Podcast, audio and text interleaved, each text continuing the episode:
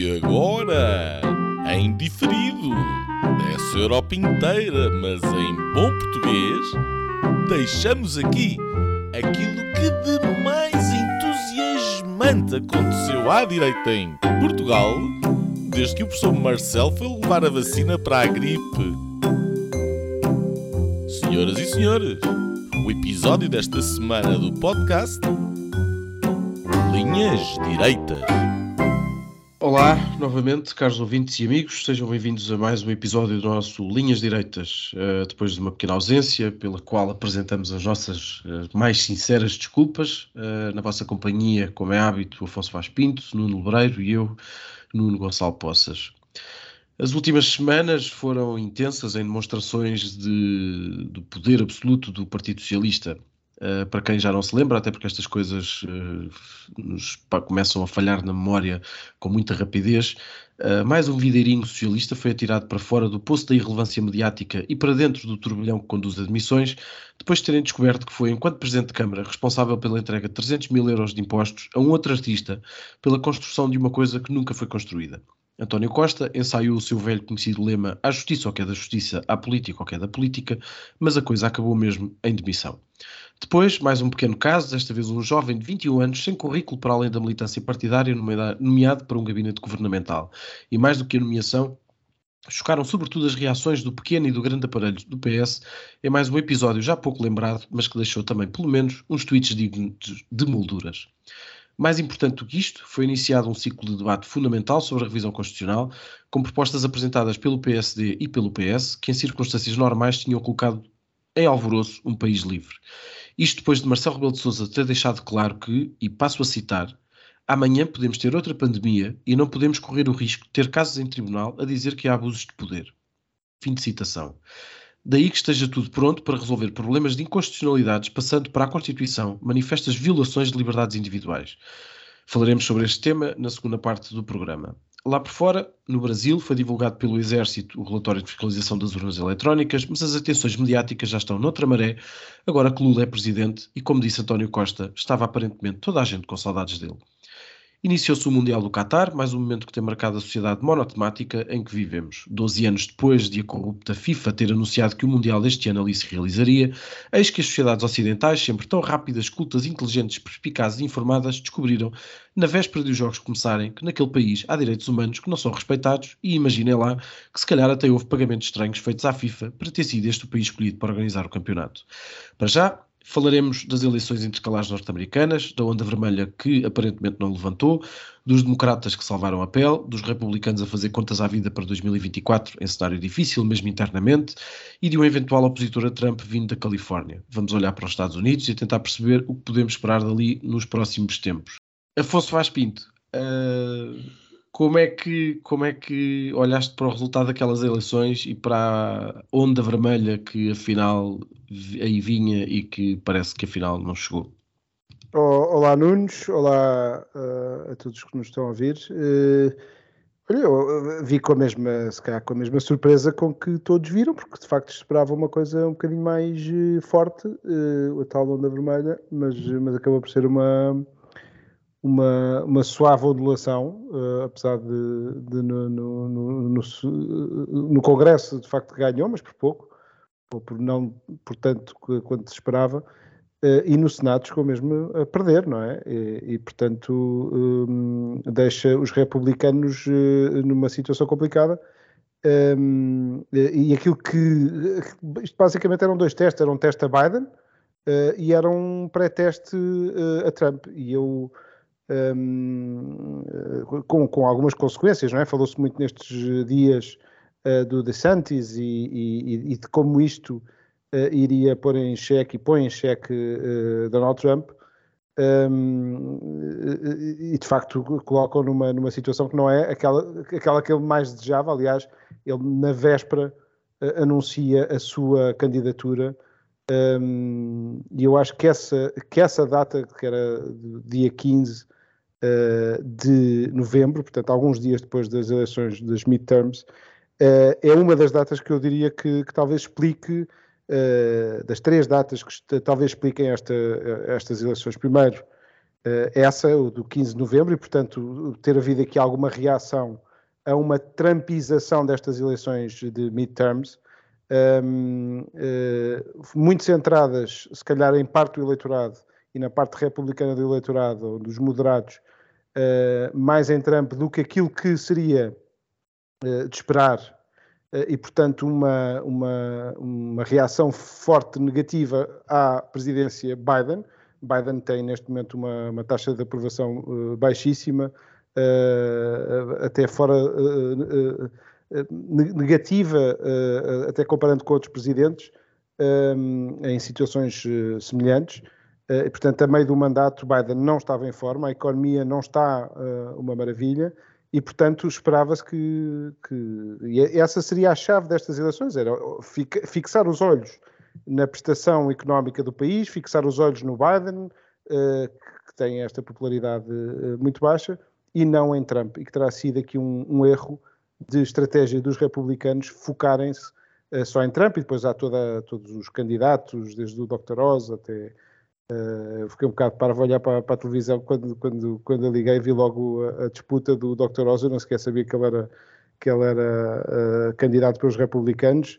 Um, mas pronto, uh, há este, este dado 15 de, eu falava em três datas, 15 de novembro, Uh, existe a, a, do 6 de janeiro de 2021, aquela visão, a, a invasão ao Capitólio, ainda está bem fresca, mais uma vez para os moderados, que uh, e associam Trump a essa invasão do Capitólio, seja esta justa ou injusta, mas existe esta associação.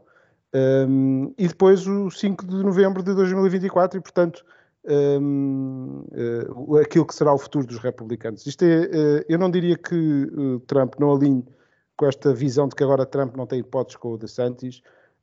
acho que Trump já provou, uh, noutras situações, de vir de, de caso uma situação de, desde o do, do palhacinho do, do, dos republicanos até presidente, e, e, portanto tem que se dar eh, provavelmente ele vai ganhar as primárias americanas, não é? Se tivéssemos que apostar.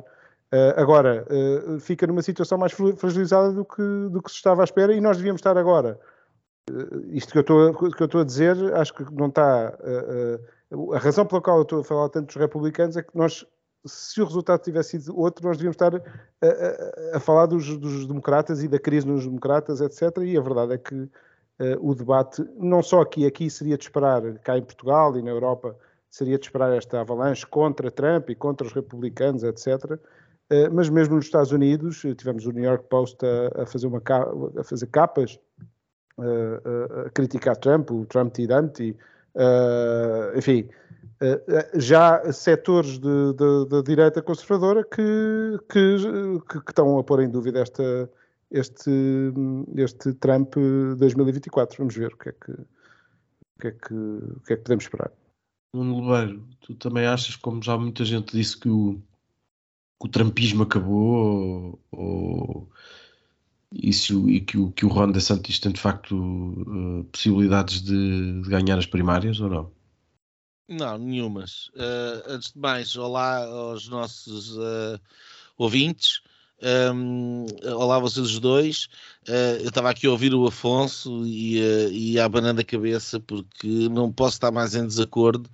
Quer dizer, o, o, que o Afonso fez aqui foi, fez uma tradução muito honesta, como é seu panágio, aliás, uh, daquilo que é a narrativa,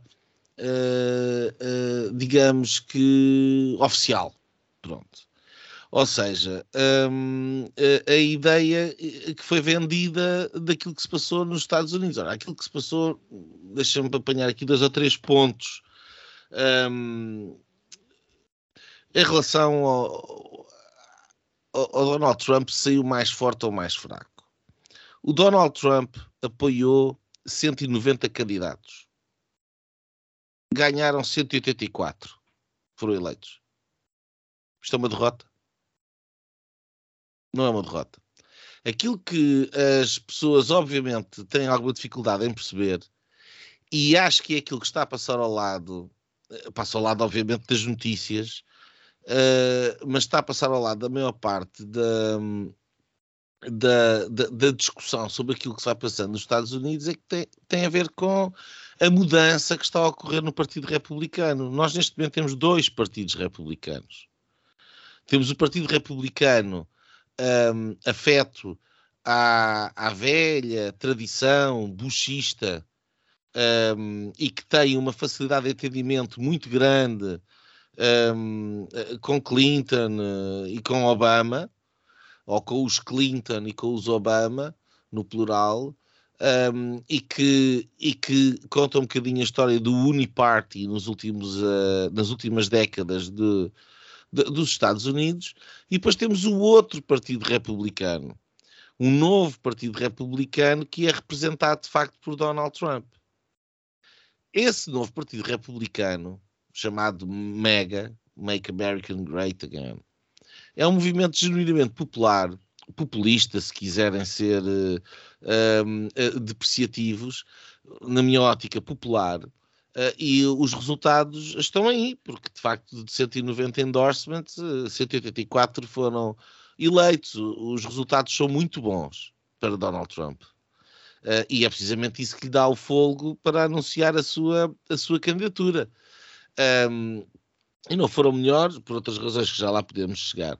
Mas eu queria me focar um bocadinho aqui, quer dizer, nesta mudança estrutural que está a acontecer no Partido Republicano.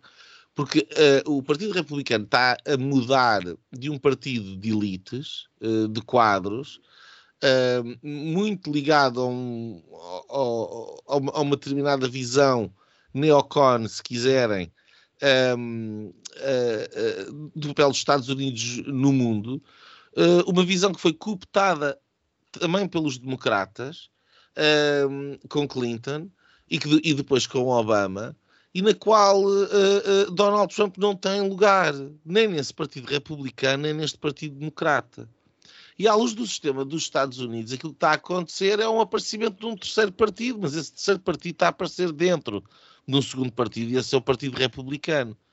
E aquilo que se passa é que, em termos de primárias, uh, os candidatos apoiados por Donald Trump tendem a ter resultados de facto muito positivos, uh, precisamente por causa da ligação à parte popular. E outra questão muito importante: foi Donald Trump que abriu a porta das minorias ao Partido Republicano. Nunca o Partido Republicano tinha penetrado no, na comunidade de votos uh, latina ou afro-americana como penetrou quer nas últimas eleições, quer em 2016 já, uh, que a diferença de Clinton face ao Obama é abissal, uh, o que seria talvez expectável, e é onde Trump consegue ganhar, e depois uh, em 2020, e ver nomeadamente os resultados da Flórida, onde Trump teve mais votos em 2020 pela eleição de Presidente da República que de Santos teve agora para governador. Ok? Portanto, hum, esta narrativa de que há um grande vencedor de Santis e que há um grande perdedor de Trump não é mais do que a eterna narrativa de Trump é mau e Trump perde sempre. Mas quando é que Trump ganhou para a narrativa mainstream internacional? Trump nunca ganhou. Aliás, Trump não ganhou quando ganhou. Nem em 2016 ganhou, porque havia uma Russia collusion e havia uh, todo um conjunto de fantasmas que e nunca ganhou de forma legítima no, mainstream da, da, da, da, grande mídia internacional. E portanto, uh, aquilo que está a acontecer é mais, ou menos, é mais ou menos aquilo que acontece sempre. Trump perde sempre, é sempre o mal da fita, é sempre aquele que lhe corre mal, é sempre aquele que não pode ganhar. Porquê? Porque ele é, de facto, o verdadeiro adversário do sistema. Um sistema que cada vez mais a, a parte antiga do Partido Republicano tem mais em comum com o Partido Democrata atual, uh, esquecendo os wokeismos na parte uh, de realpolitik, um, mas onde de facto é através de, do, do voto popular e da entrada em setores eleitorais que nunca o Partido Republicano tinha conseguido entrar antes, e esta transformação absolutamente extraordinária num prazo de oito anos do, do Partido Republicano no Blue Collar uh, Party. Um, e, portanto, uh, uh, acho que é, preciso entender esta verdadeira revolução que está a acontecer dentro do, do Partido Republicano antes de começarmos a entrar na narrativa de que o Donald Trump não tem hipótese ou está não sei o quê. Isso é a história do, da carochinha do costume. Uh, eu, eu, tinha aqui o, o, o Afonso estava aqui a fazer sinal também quer, também, também quer responder, mas eu uh, tinha aqui uma questão, até se, se, quiser, se quiseres aproveitar, depois eu deixo também para falar um bocadinho sobre isso, que é no fundo, e, e no, no, seguimento daquilo que o, que, que o Nuno estava a dizer, que é se no limite há, pode haver aqui algum campo aberto para, hum, para a alteração daquilo que é o, o bipartidarismo que, que, nós estamos habituados no, no, no, nos Estados Unidos, ou, ou, pelo menos através de uma grande decisão naquilo que é, é, o, que é, o, que é, o, que é o Partido Republicano clássico, como, como nós conhecemos. Eu acho, eu acho que não. Uh, eventualmente, enfim, haverá muitas coisas a serem, a serem transfiguradas e muita gente, se calhar, a, a, a, estar em lados diferentes das barricadas. Aquilo, aquilo que, a sensação com que eu fiquei foi. Um, e eu, eu, eu, percebo que o, aquilo que o Nuno dizia, que de facto houve uma série de candidatos uh, apoiados pelo Trump que, que, que, tiveram vitórias eleitorais, mas o que é facto é que o, o partido, uh, no seu todo, acabou por perder as eleições. É? Na, na, prática, na prática foi isso. Mas. Oh, oh Nuno, desculpa, deixa-me só dizer uma coisa. Isso não é inteiramente correto. Quer dizer, é verdade que não ganhou e esperava-se que o, que o Partido Republicano conseguisse uma maioria no Senado mas uma maioria no Senado, onde tens lá o Mitt Romney, por exemplo, hum. que está mil vezes mais próximo uh, da presidência Biden do que alguma vez estará de, de, de, um partido republicano onde a figura preponderante e candidata à presidência, da, da, à presidência dos Estados Unidos é Donald Trump, um, não quer dizer nada. Ou seja, tu tens um conjunto de candidatos que são aquilo que o Donald Trump... Não, mas o Romney é, o, é o partido, mas é o partido republicano clássico, não é? É, mas aquilo que eles chamam os Rhinos, que é os Republican in name only, são os Rhinos, oh. uh, ou seja, são republicanos, mas acabam a votar com os democratas e são eles que têm estado uh, a, a, dar estas uh, capacidades negociais e de endividamento e tudo isto à, à, administração Biden, coisa com que Donald Trump e os seus estão completamente em desacordo. Uh, só para dizer isto, uh, é verdade que no Senado não ganhou, também nunca seria uma vitória no verdadeira essência da palavra, porque nunca iriam ter uma maioria de facto, mas ganharam na Câmara dos Representantes e hoje em dia vais ter de facto uma maioria republicana nos comitês que vão abrir um, um conjunto de investigações, nomeadamente aquelas à família Biden e ao computador do, do filho, do Hunter, e, um, e é uma história, uma série de histórias muito mal contadas, e que se eles não tivessem ganho na Câmara dos Representantes nunca teriam a possibilidade de o fazer. Portanto, não é uma derrota por completo. Não é aquela red wave, mas há razões também para não ser isso, que depois também posso falar sobre esse assunto. Deixa-me só, uh, antes de passar a palavra ao Afonso, deixa-me só uh, concluir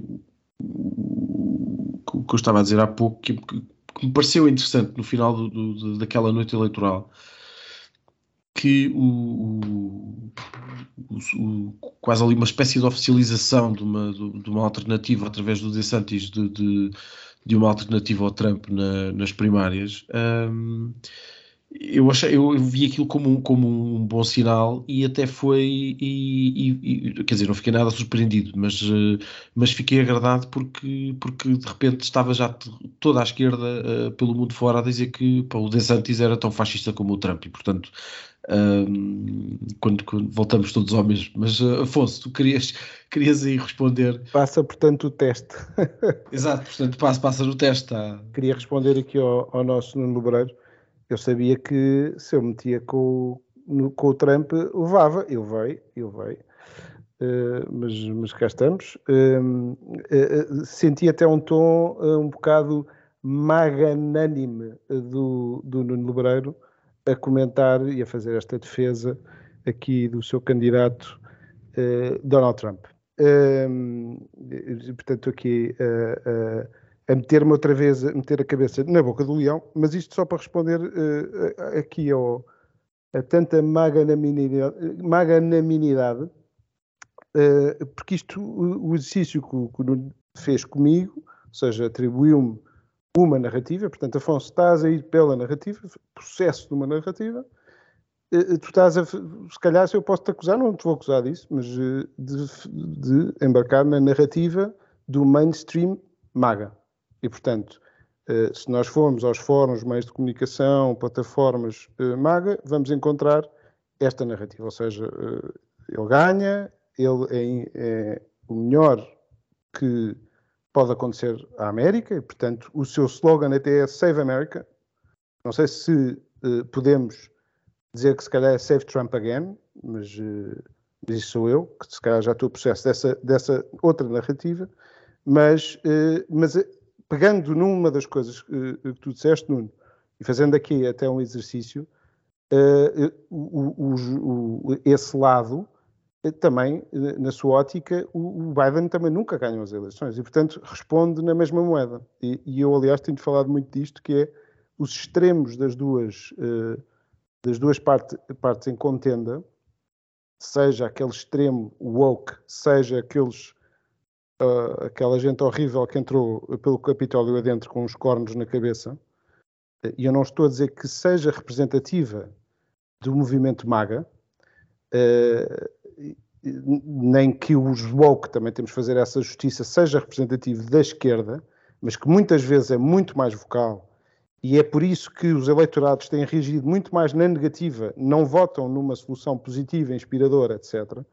O que votam, eh, na maior parte das vezes, é com medo do outro lado. E, portanto, o Trump protege melhor dos woke, porque é afirmativo, porque é uh, carismático, porque bate com força, da mesma forma que vamos encontrar do outro lado, candidatos, não os conheço tão bem, mas que vão bater com força na, na direita. E por isso é que temos esta, digo eu, humildemente, acho que é por aí que vai esta, uh, esta bipolarização. Um, e, e, e, se calhar não percebeste, Nuno, eu disse que Trump, em princípio, ganha, se tivesse que apostar, em princípio ganha as primárias. E, de facto, devemos ter cautelas em percepcionar esta realidade americana, e portanto eu não vi só coisas que me aparecem aqui na comunicação social portuguesa ou europeia, eh, mas no, lado conservador, se calhar, eh, já muito contaminados desta narrativa, destas narrativas todas.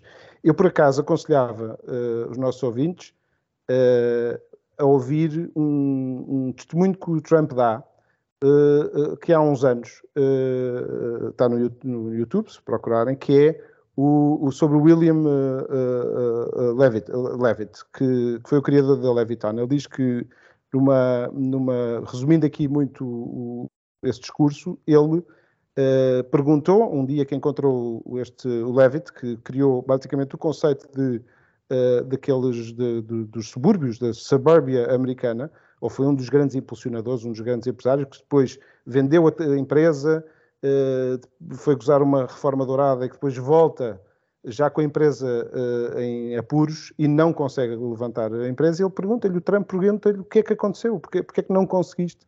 E, e a resposta deste, deste homem, uh, que tinha sido grande e agora estava uh, um velho esquecido, que ninguém ligava numa festa, ele dizia foi o momentum, eu perdi o meu momentum. e eu acho que Trump está em perigo de ter perdido o momento que foram as, as eleições, que era a reeleição dele. Uh, as tais que uh, o, o, movimento MAGA, os mais extremados, dizem que nunca chegou a acontecer porque foram roubadas ou foram, uh, enfim, foram, foram aldrabadas. e pode ser que esteja a perder o seu momento. É esse o meu ponto. E que acho que a direita não tem que ser tomada uh, por Trump. E, acho que é normal, agora vamos ver nas, nas primárias qual, qual é uh, o lado que vai convencer mais pessoas uh, a votar na, na, na, solução para derrotar Biden, que, pelos vistos, em princípio, agora já se fala até de uma reeleição, não sei em condições, mas pronto. Esse é que é o, o, o ponto, quer dizer, que é, é, o que se fala, quer dizer, enfim, um, o momento uh, e, a, e, a, questão da, das eleições. A questão das eleições voltou a colocar-se no Arizona com o Kerry Lake. E, portanto, nós temos uma candidata que, que e, e, quem tenha acompanhado uh, o processo eleitoral uh, no Arizona e quem diz no, no, Arizona diz noutros locais onde faltaram eleições, onde apareceram um, N imagens de sacos de votos, os famosos mail-in ballots que vêm, sabe-se lá de onde. Enfim, uh, um, não é, não são eleições, as eleições dos Estados Unidos, e uh, eu aprendi isto em 2020, não é só que tenha havido aldrabice, porque houve, e houve seguramente, Uh, mas é que uh, uh, é impossível que não haja, porque o sistema é de tal maneira mau e sem qualquer espécie de safeguard que para quem passou grande parte da sua vida em mesas de voto, como foi o meu caso, e a contar votos com pessoas de todos os partidos políticos e todos a concordar e a assinarem o mesmo papel, que o resultado era aquele, e que nunca me passou pela cabeça que em Portugal se pudesse dizer que alguém ganhava eleições de forma menos justa, o sistema americano, eh, eh, até porque vai variando de, de Estado para Estado, eh, mas em determinados Estados é absolutamente deplorável e não tem absolutamente garantias nenhumas de, de, de serem resultados fidedignos. Não têm, lamento. E, portanto, é, é, tão válido o Donald Trump estar a dizer que uh, houve, de facto, uh, aqui e ali uh, fraudes eleitorais. A mesma coisa fez a Hillary Clinton em 2016, com muito menos bases do que o Donald Trump tem agora para afirmar. Portanto, também não é novidade. Deixa-me só juntar uma coisa, Nuno. E, e, o Trump foi acusado, e que era o negacionismo do lado democrata, acusado de ter ganho, ganho as, as, eleições com apoio russo, que foi uma coisa que nunca se provou. Não, pelo contrário, provou-se provou que o dossiê que, está, o dossiê que estava na base dessa acusação uh, foi entregue pela campanha da Hillary Clinton ao FBI. Isso provou-se. Claro que não passou no, no expresso, nem em lado nenhum, nem passa. E, e, e é sinceramente esta frustração é, é, é, e aquilo que estás a dizer da bipolarização, a bipolarização, acima de tudo, ocorre em determinada maneira porque a informação que está disponível uh, na internet não e, e onde uh, todos os lados estão de alguma maneira uh, estão lá representados, não é? Mas depois não chega à TV, nem chega à rádio, nem chega à, à, à mídia internacional. Agora, a propósito do momento, Alfonso, quer dizer, sinceramente, mas desde quando é que Trump teve um momento? Trump, desde que anunciou a sua candidatura primeira em 2016, nunca teve outra coisa que não um anti-momento. Uh, mas teve, teve, ali um grande momento. Não, a eleição dele, a eleição com dele, certeza. E, com certeza, mas o, o, o, Esse é o momento. Mas aquilo que eu estou a dizer é que em termos de desde 2020, quer dizer, agora uh, uh, criaram-se aqui umas expectativas que o Partido Republicano ia fazer isto, fazer aquilo. Quando há Uh, há registros neste momento de, por parte da direção do Partido Republicano, ainda atual, de, de, que estão mais preocupados em impedir que determinados candidatos republicanos afetos a Donald Trump vençam do que provavelmente derrotar os democratas. Este debate é, é, profundamente canibal entre o partido, dentro do Partido Republicano, ocorre por aquilo que eu estou, que eu, que eu, que eu acabei de explicar, que o partido está a mudar. E, o, o, o, e, aquilo que, e aquilo que é interessante, e é isto que eu acho que é verdadeiramente de vanguarda, e é aquilo que Donald Trump apresenta de bom, e que de Santis também faz. de Santis foi um candidato apoiado por Trump, que teve um grande resultado e, e que hoje em dia uh, aplicou num Estado uh, as mesmas medidas que Trump teria aplicado no país inteiro se tivesse podido fazer, coisa que não pôde. Um, e, e, portanto, uh, não há uma grande diferença em termos de, de, política daquilo que é Donald Trump ou é, ou é DeSantis. Um, a questão aqui é que é um novo partido republicano que está a, a, aparecer e que está a colocar de parte todo o velho establishment. E ao colocar de parte o velho establishment republicano, coloca de parte os velhos acordos entre o Partido Democrata e o Partido Republicano.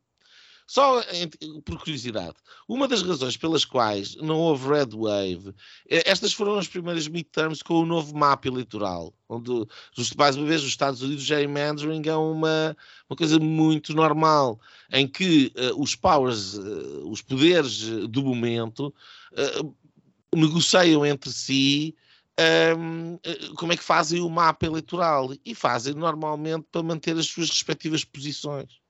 O que quer dizer que a partir dá sempre 50-50.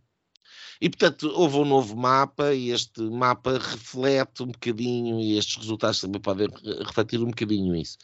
Agora, um, e calme, uh, uh, aquilo que me, que me faz impressão um bocadinho, e era essa crítica que eu estava a fazer, é a ideia de que, que alguma vez alguém na imprensa internacional, seja em Portugal, ou seja a nível europeu, ou seja a nível do mainstream norte-americano, iria reconhecer a Donald Trump qualquer espécie de momento.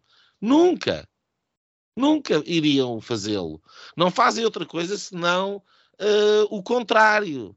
Uh, uh, e, e, portanto, não, essa, essa, ideia para mim não tem qualquer espécie de valor. Agora, o, o, o, que, o que para mim é interessante é que os candidatos que o Donald Trump pôs o nome dele atrás deles ganharam as eleições. Ganharam as eleições com mais de 90 e tal por cento de eficácia, que é um número muito superior à direção do Partido Republicano como um todo.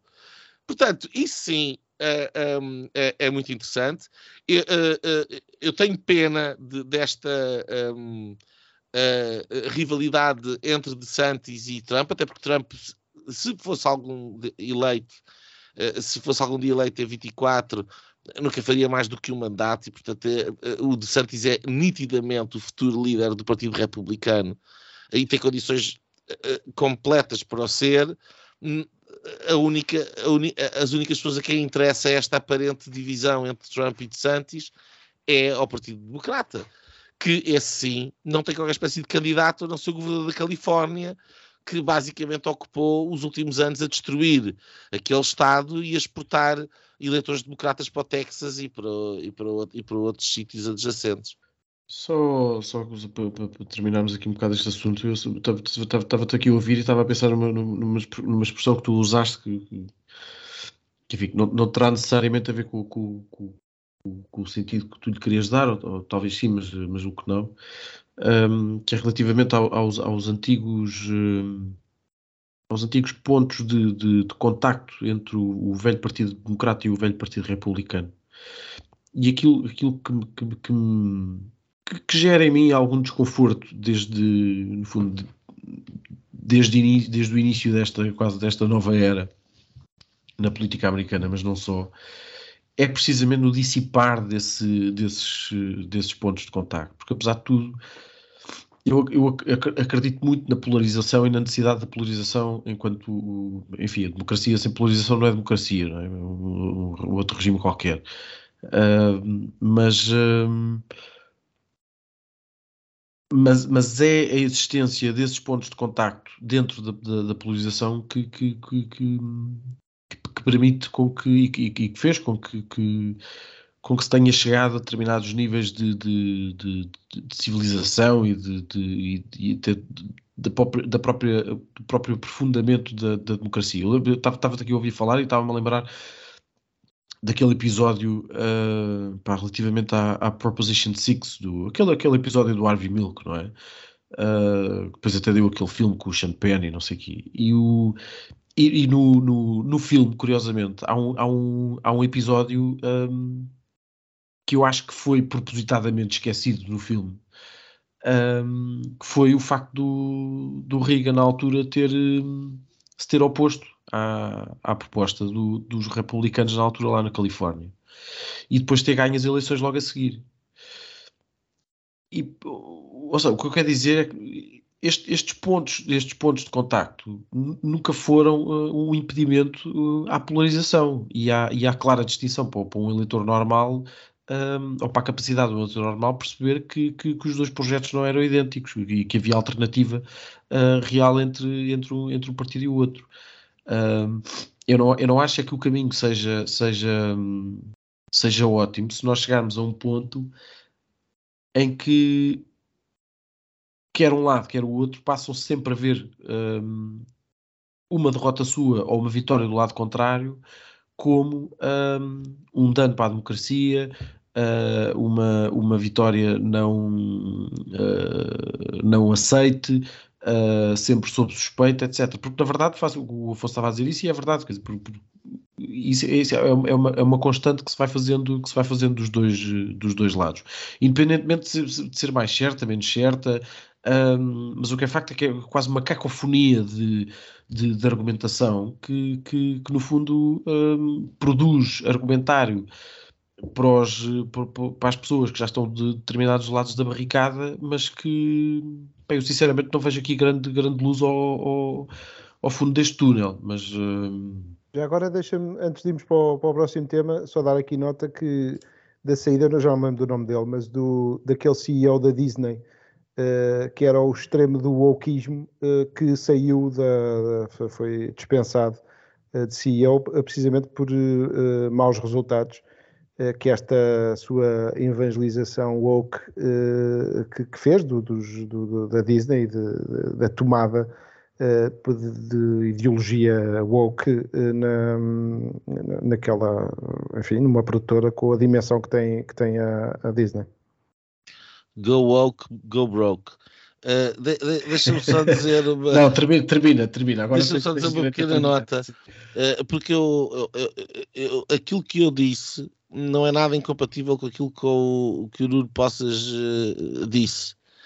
Um, e quando eu estava a falar de, do velho Uniparty, estou a fazê-lo de uma forma onde a polarização deve acontecer e não acontecia, mas estamos a falar daquele, uma espécie do bloco central de interesses à norte-americana, que tem muito a ver com uma determinada visão, uh, enfim, ligada ao, que à direita se chama o Deep State, uh, ou que à esquerda se chamaria o militarismo norte-americano.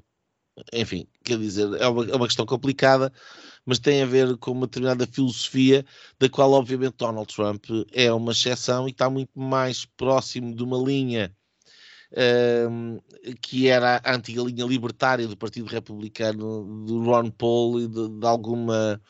Uh, uh, vamos todos negociar, vamos ter uma ordem internacional baseada no comércio e vamos fazer as guerras comercialmente, mas não uh, militarmente.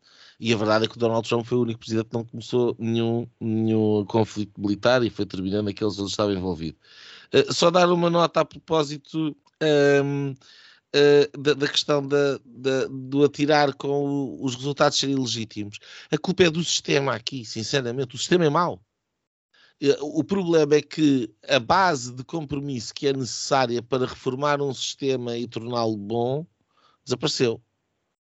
Uh, e portanto, a mulher de César não basta ser séria, é preciso parecê-la.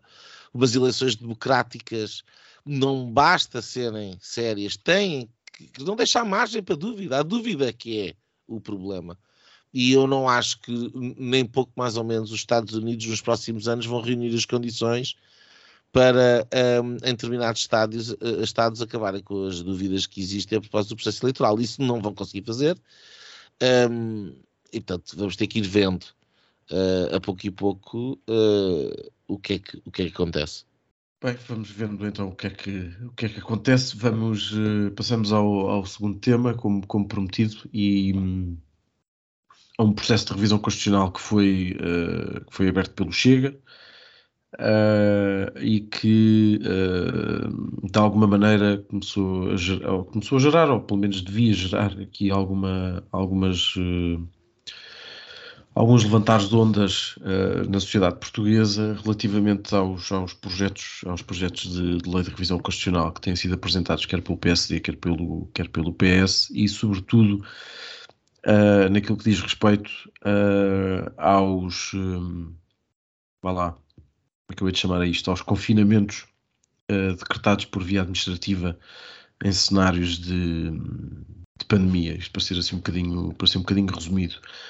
Uh, já há uma série de gente tem, que, tem, que, tem, que tem escrito sobre isso, não muitos, alguns constitucionalistas já, já tomaram alguns partidos, ou, ou pelo menos alertaram uh, para alguns riscos do, que, que, que estes dois projetos uh, contêm.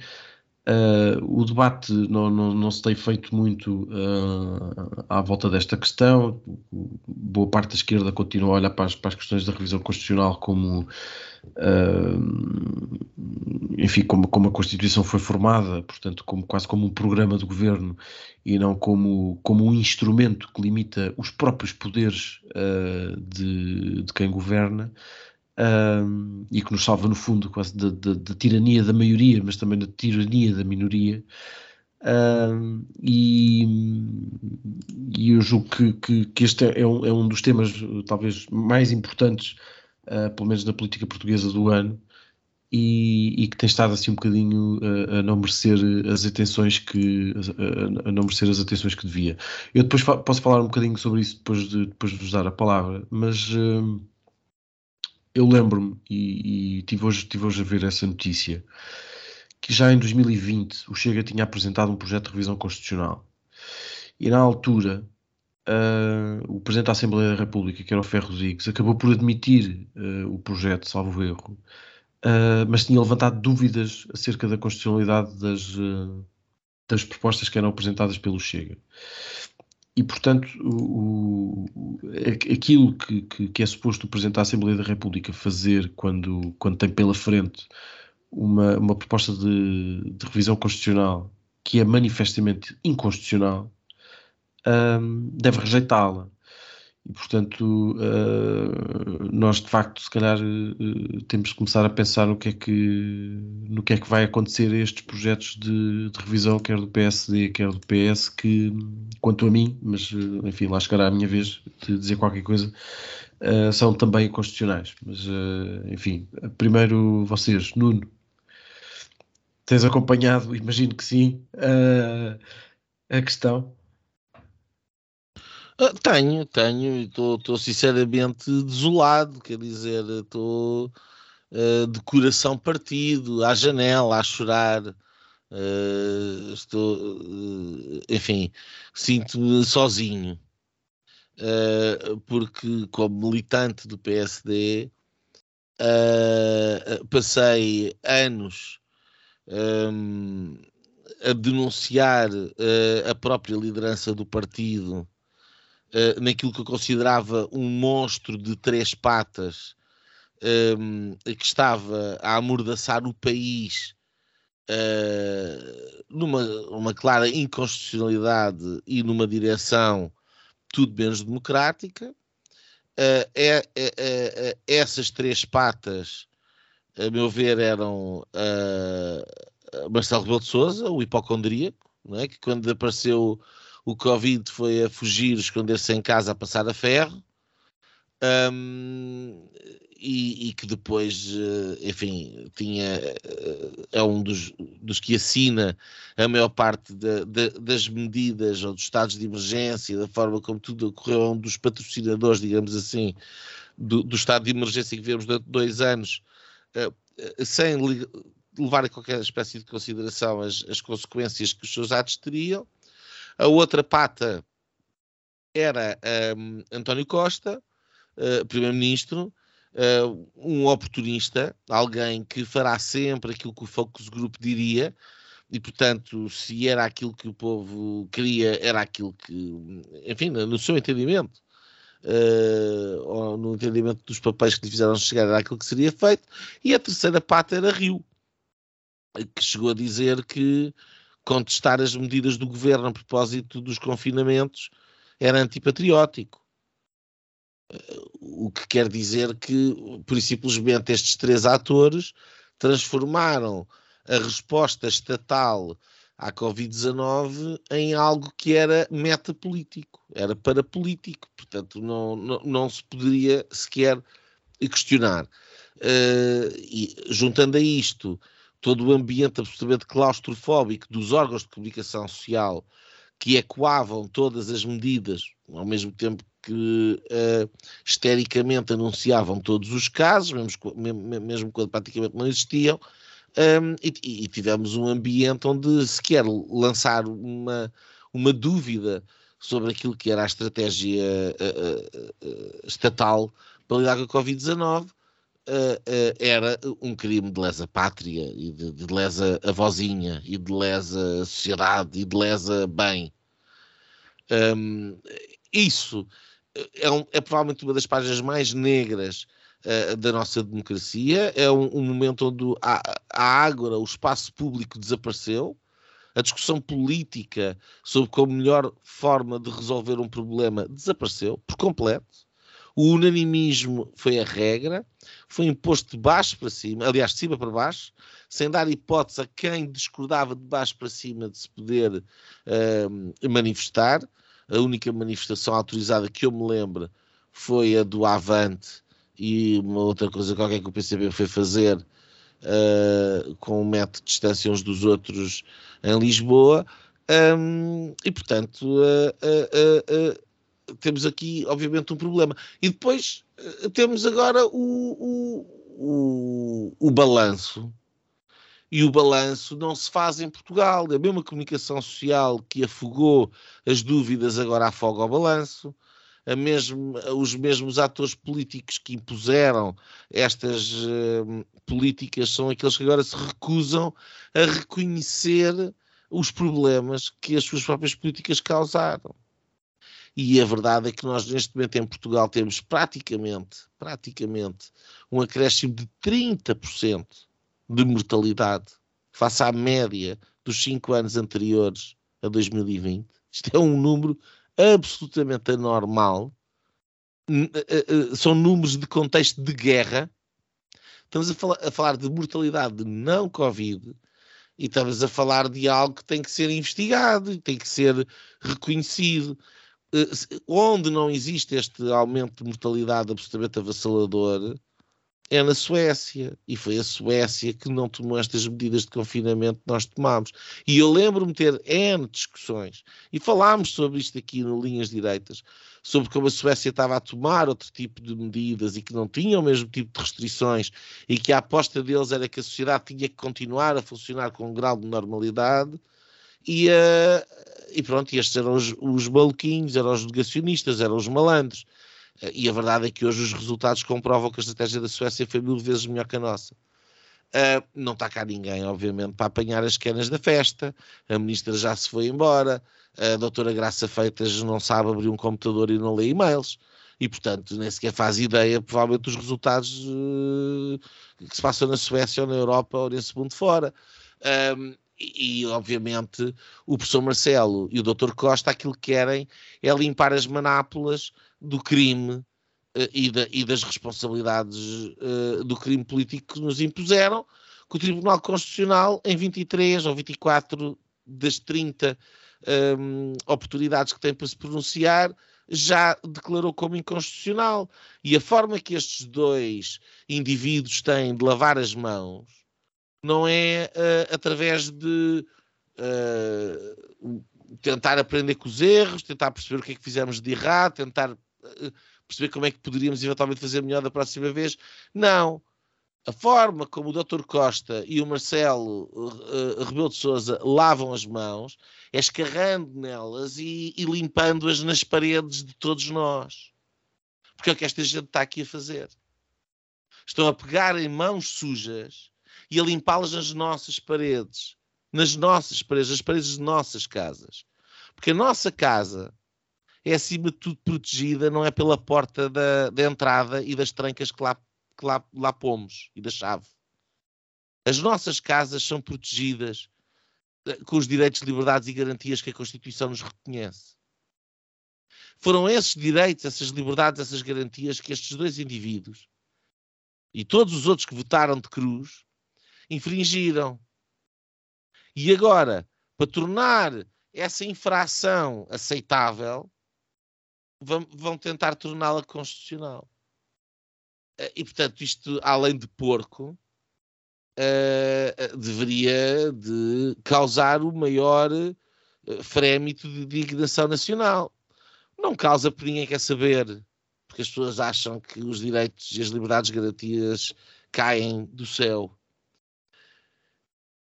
Eu, eu termino com a ainda maior tristeza para o papel do PSD porque a verdade é que o PSD mudou de, de líder, tem um, um novo presidente, tem uma nova direção. Essa direção foi buscar uma nova geração. São, são pessoas que não têm nada a ver com aquilo que foi o, o, compactuar de Rui Rio com este exagero fascista ou sanitário que tomou conta, um, enfim, histericamente do, do, do, do, espaço público português e tinham aqui uma oportunidade de, de mostrar alguma, alguma diferença e alguma responsabilidade. Uma responsabilidade e um respeito, precisamente por estas garantias constitucionais e por aquilo que está na base um, do PSD, que é um partido que em Portugal sempre foi o maior garante precisamente do personalismo e da defesa da pessoa uh, e do indivíduo contra o Estado, contra o coletivo. Uh, seja esse coletivo personalizado por um presidente uh, hiperativo, hipocondríaco, seja esse coletivo personalizado por uma populaça de forquilha na mão. As, as, liberdades, os direitos e as garantias estão lá para nos protegermos também uns dos outros. E aquilo que aconteceu, ou, ou parece que vai acontecer, é que o PSD entrou nesta, neste jogo de lavar as mãos do Presidente da República e de, mais uma vez, não se assumir uh, como uma alternativa verdadeira ao Partido Socialista e de, uh, basicamente, ir, umas mãos que, é, que, estavam impolutas pela nova virginal uh, liderança e sujá-las neste lamaçal absolutamente asqueroso. Um, ehm, do qual, sinceramente, eh, não há grande fuga, porque a partir do momento em que não se protege aquilo que é essencial, porque é que haveremos de acreditar que irão proteger depois aquilo que é acessório? Enfim. Uh, Afonso, Tens acompanhado, imagino que sim, esta, esta questão da, da proposta de revisão constitucional. Eu, estava aqui a ver e, e, vi que há. Foi uma notícia de hoje, salvo erro, que diz que o PSD, de que tu falavas, acho que vai, vai, vai presidir a comissão de, de, de revisão constitucional, uh, ou pelo menos tem direito a indicar o presidente da comissão de revisão e o próprio líder parlamentar do PSD vai integrar, vai integrar a comissão. Portanto, enfim, se houver aqui algum, algum, uh, alguma tentativa de, de, fazer com que, com que isto ainda possa, possa ter aqui algum volte-face, uh, para já, uh, pode, pode, ser, pode ser um sinal importante. Mas, Afonso, o que é que te aparás dizer sobre, sobre esta questão? Há 20 anos não tínhamos uma revisão constitucional e agora temos uma nestes termos finalmente uma revisão constitucional, é? depois de ter sido pedida. lembro que as últimas duas que me lembrei, não me lembrava dessa do Chega, por acaso, mas lembrava-me da, da forma como se estreou Pedro Passos Coelho, uh, que foi com pedido de revisão constitucional, que lhe foi negado, uh, e sabemos bem que, que, que, Portugal precisava de uma revisão constitucional nessa altura, como precisa hoje, uh, não nestes termos, não é? que, que, são, que são assustadores em, alguma medida, desajustados noutra, e, e, depois por Rui Rio, que foi a forma como ele saiu e que deixou, foi o, talvez o único legado, não sei, aquele, aquela ideia dos, do mandato único de, de, sete anos do Presidente da República, que eu acho que, que, se manteve nesta proposta de eleição, então já estou a confundir as coisas, mas, mas notei nestes dias que houve Não, um... mantém, mantém, mantém. mantém Essa proposta é, de sete anos mantém. Coisas, uh, parvas que, que as pessoas. Uh, eu acho que é um assunto parvo. Um, e portanto. Desculpa, dizer, Afonso, o que é que é parvo? Os sete anos de, de mandato? Esta coisa dos sete anos e andamos a. Acho, acho.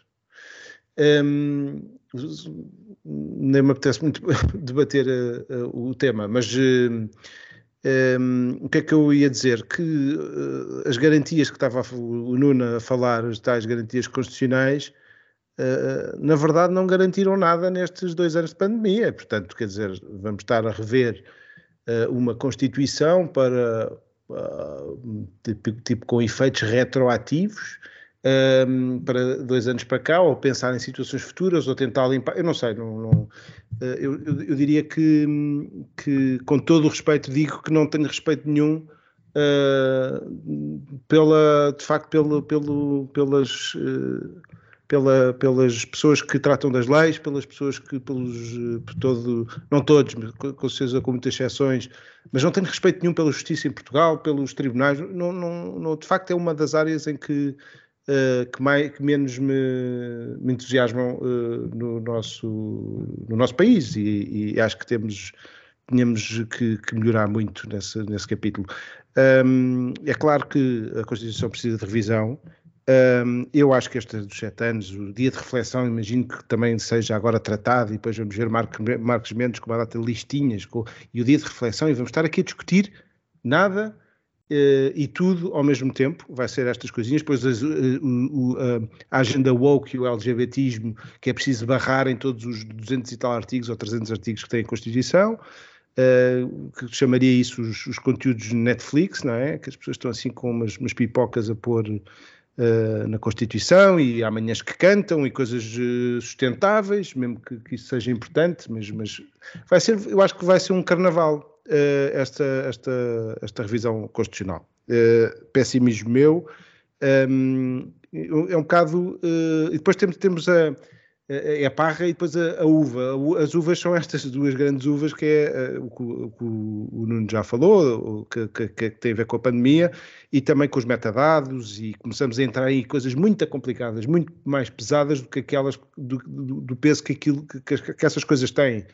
E, portanto, começamos a entrar aqui, a e passar já aconteceu com os direitos digitais, Afonso. Lembras exato, da exato, exato, toda tivemos na altura? E são, não são veiazinhas pequeninas, são artérias fundamentais, são órgãos vitais da nossa democracia. Estamos a mexer em, a, a frio, uh, não, se calhar nem é frio, é o contrário, é muito anestesiados e precisávamos estar acordados para, para estes perigos. Porque o que eu acho, e querendo contribuir para, para o debate, é que devíamos reler aquele, aquele preâmbulo, por exemplo, um, uh, tirar de lá expressões como caminhar para o socialismo, um, afirmar a nossa democracia. Estamos a fazer 50 anos de um, de um, momento que foi importante na nossa história, que é voltarmos a ter uh, multipartidarismo, uh, tive, uh, temos democracia plena, com mulheres e homens a votarem, a, a valerem o mesmo nas urnas, que não tínhamos tido até então. Uh, e uma data de outras coisas que nós sabemos e que gostamos e que devemos reforçá-la para os próximos 50 anos. Acho que há, há, um espírito destes últimos 50 anos que devíamos, uh, até simplificando aquela quantidade de, de artigos, uh, preparar os próximos 50 anos e blindá-lo para Uh, movimentos que são naturais de uma sociedade que queiram levar-nos não para a quarta Constituição como, ou a quarta República como quer o Chega, mas para uma segunda República, como há muitos saudosistas que, que talvez, alguns não chegam, outros no PSD, outros no PS, não sei, mas que queiram transportar-nos para, para trás, ou para a frente, ou para, ou para 75, como eu já tenho feito esta, este andar de trás para a frente para, nas datas. Uh, mas, mas podíamos, de facto, uh, alinhar por uma, uma, sociedade liberal, ou liberal nos, nos, nos costumes, não, uh, nos, na, não só na economia, mas também na, na, na política e na vida so social da sociedade civil, acabo de tirar aquele artigo sobre a regionalização, de uma vez por todas, que isso não vai acontecer, antes pelo contrário, deve ser até reforçado. Um, acho que, por exemplo, um pormenor que eu acho que era importante agora resolver é aquela dos seis meses de, de, do, do, presidente que fica atado nos uh, seis meses imediatamente a seguir a ser eleito e seis meses, acho que uh, uh, antes de, de, entregar o mandato, acho que. Isso não está em discussão em nenhum dos projetos. Não está, mas, mas acho que devia. Um, e, e, só para terminar, acho que todos tivemos, temos uma memória, eu comecei por aí, memória muito fresca do que é que foi o Tribunal Constitucional uh, quando uh, nós tivemos o governo, o governo reformista que quis resolver problemas que nós vamos agora ter muito proximamente, já no próximo ano, quando acabar o dinheiro, vamos ter esse problema, que é um, tomar medidas, as tais medidas de austeridade, o que quiserem chamar, em que tivemos o Tribunal Constitucional transformado num, numa, num Senado numa uma, Câmara Alta que fez da oposição. E, portanto, nós temos um sistema, uma Constituição que vale o que vale, uh, dependente dos intérpretes e das. Uh, e, portanto, eu gostava que fosse de facto reformista e que reforçasse as nossas instituições mais do que estarmos nesta coisa que uh, de, de nos irmos adaptando e, e, fazendo um bocadinho ao nosso jeito de, de um contorcionismo uh, político, mediático, o que lhe quiserem chamar. Uh, acho que vai ser uma, uma oportunidade completamente perdida, mais uma. Eu, eu, só, eu só temo que, que, seja, que seja uma oportunidade perdida para algumas coisas, ou, ou seja, uma oportunidade perdida para aquilo que, que de facto nós precisávamos, um, mas depois seja uma oportunidade ganha para, para, para coisas que nós não, não, não tínhamos falta, eh, não sentíamos falta nenhuma. Eu acho que na, na, proposta do PSD, por exemplo, há ali uma, umas questões relacionadas com a, com, a, com a, redefinição dos círculos eleitorais para, para a Assembleia da República, que, que, que estendem, o, além da proporcionalidade populacional, também uma a, a adequação à dimensão territorial e, portanto, que, que, que, vai ajudar a equilibrar um bocadinho, sendo aprovada, ajudaria a equilibrar um bocadinho mais a representação uh, proporcional do, do, do, país e determinadas regiões no Parlamento, e portanto Lisboa provavelmente em vez de ter uh, eh, 60 deputados uh, passaria a ter um bocadinho menos e Porto Alegre em vez de ter de 3 ou 4 passaria a ter mais. enfim, há uma, há uma série de coisas que são, que são, que são, que são naturalmente sempre discutíveis, mas que, oh, não, desculpa, já agora falar no caso do PSD uh, a parte da, do terceiro setor e dos privados na educação e na saúde estão lá sim, sim, sim, sim, tipo sim, sim, sim, sim, várias sim, coisas sim. muito interessantes não, sim, não é isso, não é isso está em causa sim, não, não há uma, há uma, há uma série de há uma série de propostas com, com mérito e, com, e, enfim, mas eu julgo que essas uh, naturalmente o PS não vai ter interesse em discuti-las e portanto aquilo que eu temo é que a única coisa que esteja aqui de facto como ponto em que haja um quase um, um, um ponto zero um, e comum que pode levar a entendimentos uh, entre o PS e o PSD, uh, seja aquele que é provavelmente o mais danoso, que é a questão dos confinamentos por, por, por decisão administrativa. E há ali, de facto, uma, há, há uma linha que separa os dois mas que eu acho que é, é, é, é fácil se, se, se, o PS e o PSD não tiverem juízo e quiserem mesmo avançar com isso e chegar a um ponto de entendimento, um, eles chegam ali a um acordo qualquer. A única diferença, eventualmente, é que o, o, a, a, proposta do PSD, apesar de, apesar de tudo, é nisso um bocadinho mais cautelosa, mas o princípio não deixa de ser, não deixa de ser o mesmo e não deixa de ser também uh, uma, uma, restrição a direitos e liberdades uh, de, de, dos cidadãos. Mas a proposta do PS, então, ainda é muito pior, que é, no fundo, dizer que os confinamentos podem ser decretados por via administrativa, um, não obstante depois poder haver recurso judicial sobre essa decisão. Agora imagine-se o que é que é. No cenário... tu, desculpa lá, Nuno, que tu não disseste, mas uh, é que a do PSD diz que a autorização judicial tem que ser a priori. Pois exato, é uma, uma é, é a, priori, entre os uma dois é a priori, é a outra é a posteriori. Agora imagine-se o que é que será num país que funciona com a justiça administrativa como funciona. Um, em que o acesso à justiça é de tal maneira desequilibrado uh, que provavelmente o, o, os, os, pobres um, ficarão, ficarão uh, impedidos de aceder de, de, à, garantia dos seus direitos e das suas liberdades de, desta maneira. Um, mas para mim há uma questão ainda que, está um bocadinho a, a montante disto, que é a, a, própria questão, por isso é que eu tinha falado disto no início, que era sobre a aceitação dos projetos de revisão constitucional porque o, o a, a, própria, a própria Constituição um, estabelece garantias para a própria revisão constitucional. Pá, no artigo 288 são elencados os limites materiais de revisão. E, portanto, aquilo que se diz é que, entre várias coisas, as leis de revisão constitucional terão de respeitar a independência nacional e a unidade do Estado, a forma republicana do governo, a separação da Igreja do Estado, o, uh, enfim, a consistência do setor público, do setor privado, do setor cooperativo, uh, a separação e interdependência dos órgãos de, de, soberania, a fiscalização da constitucionalidade, a independência dos tribunais, a autonomia das, das autarquias locais, e uma delas é logo a quarta, um, a quarta linha, é que as leis de revisão constitucional terão de respeitar os direitos, liberdades e garantias dos cidadãos. Portanto, aquilo que nós podemos estar aqui é perante propostas de revisão constitucional, elas próprias inconstitucionais. E, portanto, se o PS e o PSD chegarem ao limite em que arranjam ali um, um ponto de entendimento entre o, o, a via jurisdicional, entre o a priori e o a posteriori, arranjar ali uma maneira qualquer em que todos saiam satisfeitos.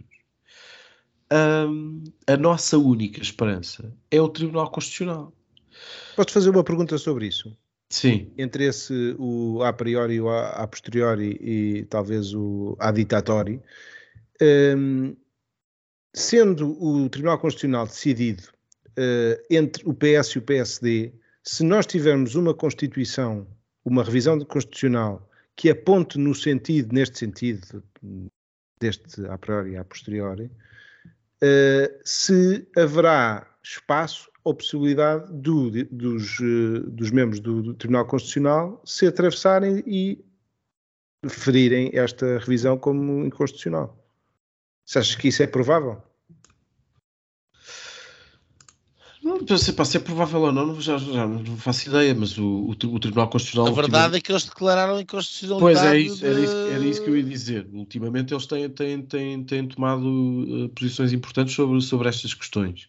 Mas fizeram, por exemplo, no, no, na, na, eutanásia, na, em, agora no, Quer dizer, estou a adivinhar que se houver um consenso entre estes dois partidos, talvez não haja essa possibilidade. Enfim, mas... Não, mas repara uma coisa: uh, houve um consenso entre estes dois partidos também, e não só no que dizia respeito aos estados de emergência e aos confinamentos, e o Tribunal Constitucional, em 23 ou 24, agora não sei se são 23 ou 24, dos 30 processos que foram colocados, foi muito claro a dizer que ele era inconstitucional.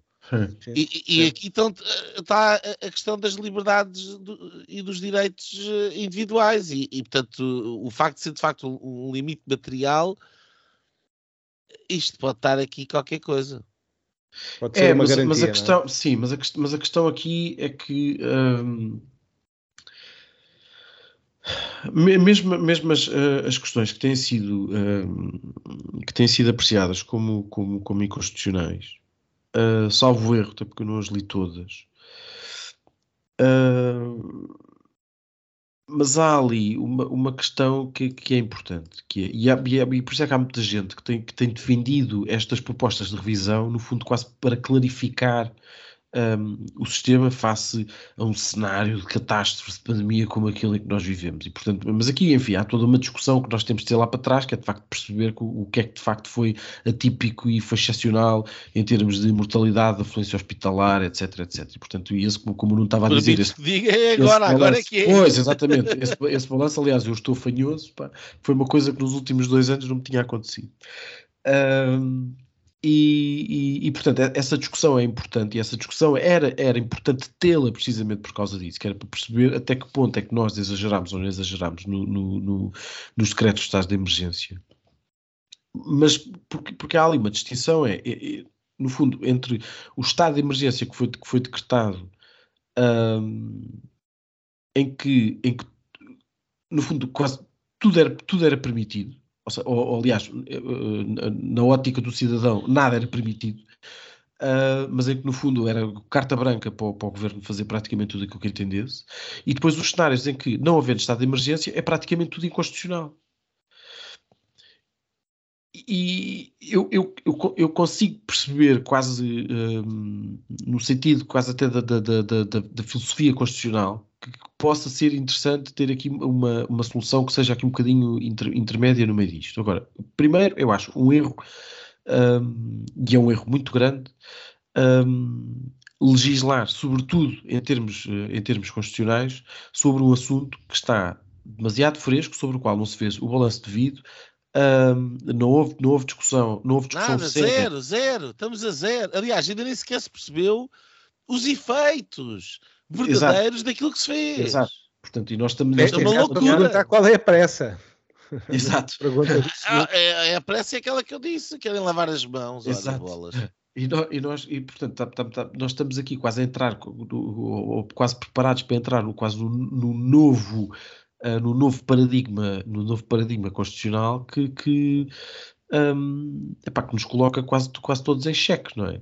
Um, é um bocadinho, no fundo, isto obriga-nos outra vez a voltar, estas, estas conversas da, da revisão constitucional obrigam-nos a voltar um bocadinho outra vez ao, ao, ao, àquilo que é a própria Constituição e àquilo que é a democracia também, não é? E, no fundo, o, uh, em democracia, nós, nós não temos esse hábito porque a Constituição portuguesa foi aprovada da maneira que foi, é uma Constituição ainda hoje uh, relativamente programática, não é só um conjunto de regras uh, que, limita, uh, que limita o Estado em função da liberdade dos cidadãos, mas, mas, que estabelece ali quase um conjunto, de, quase um programa de governo e, ao, e, ao, seu cumprimento, e portanto nós continuamos a não ter uma, uma lógica constitucional e uma lógica quase de filosofia do direito por, por trás disto, que diga que uh, primeiro veio o homem e depois, um, e depois veio o Estado, não é? Um, e antes portanto, disso Deus, claro. Sim, que não é uma figura constitucional. Um, mas e, portanto, num quadro destes, que seria um quadro normal, a Constituição um, é um resultado. Seria um resultado daquilo que era uma sociedade democrática, livre e com apreço pela liberdade. E a, e a, Constituição, tal como nós a temos, acaba por ser não o resultado, mas o conjunto de princípios, não é? Portanto, a partir dali, nós, nós temos ali um quadro sobre o qual, sobre o qual nos regemos. Um, e isto, a própria forma como nós olhamos para a Constituição, desde quase desde sempre, tem muito a ver com isto. Um, e, e, mesmo esta proposta de revisão constitucional, exceto, volto outra vez àquela questão, exceto algumas questões uh, de pormenor aqui e ali, não sei o quê, que ajudam ao melhor funcionamento do sistema e que, e que, que, que, trazem algumas melhorias para isto ou para aquilo. Mas aquilo que é a estrutura, a estrutura de princípios que está, que, que a sociedade transporta para, para, para a Constituição, pá, com uma coisa destas a ser aprovada, um, eu, eu arrisco dizer que, que uh, pá, provavelmente que, que, que, a democracia, que já não era assim, a democracia é por natureza imperfeita, não é? Mas, eh, mas nós provavelmente eh, vamos acabar a dar o primeiro passo por uma, uma outra, por, uma nova ordem qualquer, que, que, que, já não é necessariamente uma ordem de liberdade, uma ordem de democracia e uma ordem que é o homem que está primeiro um, e não o Estado. Portanto, estamos aqui quase capazes de nos pôr aqui numa, numa situação de total dependência daquilo que é uma entidade administrativa, seja a DGS, seja a OMS, seja quem for, porque uh, já não é a pessoa, não, a pessoa não está no centro da política, eh, é uh, não está no centro da Constituição, é isso. Porque, não é proteger as pessoas, é uh, a dizer os poderes que o Estado tem. Exatamente, exatamente. E obviamente as, as Constituições, até, até lá está para proteger também uh, toda, esta, toda esta lógica de, de, de, poderes e de liberdades, é normal que as Constituições prevejam estados de exceção. Quer dizer, é nós daqui a uns anos quando organizarmos o Mundial, pai, com Espanha, como aí uma candidatura, vamos e, ter. E a Ucrânia, não te esqueças gente, da Ucrânia. A Ucrânia, com a Ucrânia, com a Ucrânia. Zelensky t-shirt verde também. Uh, vamos ter uh, gente no Qatar, já libertado, uh, a dizer que não vem a boicotar o nosso Mundial e eles não vão mandar para cá os líderes deles. Podes ter, sim. Podes ter. Então, é isso que vai acontecer. Mas, mas, como, mas como, dizia uh, no dia do jogo o Marcelo Rebelo de Sousa, quando lhe perguntaram sobre a questão outra vez do porque é que, porque é que ele tinha achado os direitos humanos do. O Qatar acho que disse qualquer coisa, que não tinham ficado muito contentes com as afirmações do Marcelo, e o Marcelo respondeu: Eu agora estou concentradíssimo no jogo. Um, Ó oh Marcelo, vocês sabem a minha opinião. Ó oh, Marcelo, cada vez que faz uma. Gol não, cada vez que o Marcelo faz uma declaração, só lhe falta uma coisa. É assim uma toalha ao ombro. Eu acho que eu acho que ele devia estar a toalha ao ombro sempre. E mandar uma, mandar uma escarreta pelo nariz. Uma escarreta pelo nariz. Mesmo, mesmo quando está em Belém, mesmo quando está em Belém a proclamar uh, uh, coisas constitucionais, ele devia ter uma toalha ao ombro. Uh, mas pronto, é, é, a minha opinião. Este não manda toalha ao chão.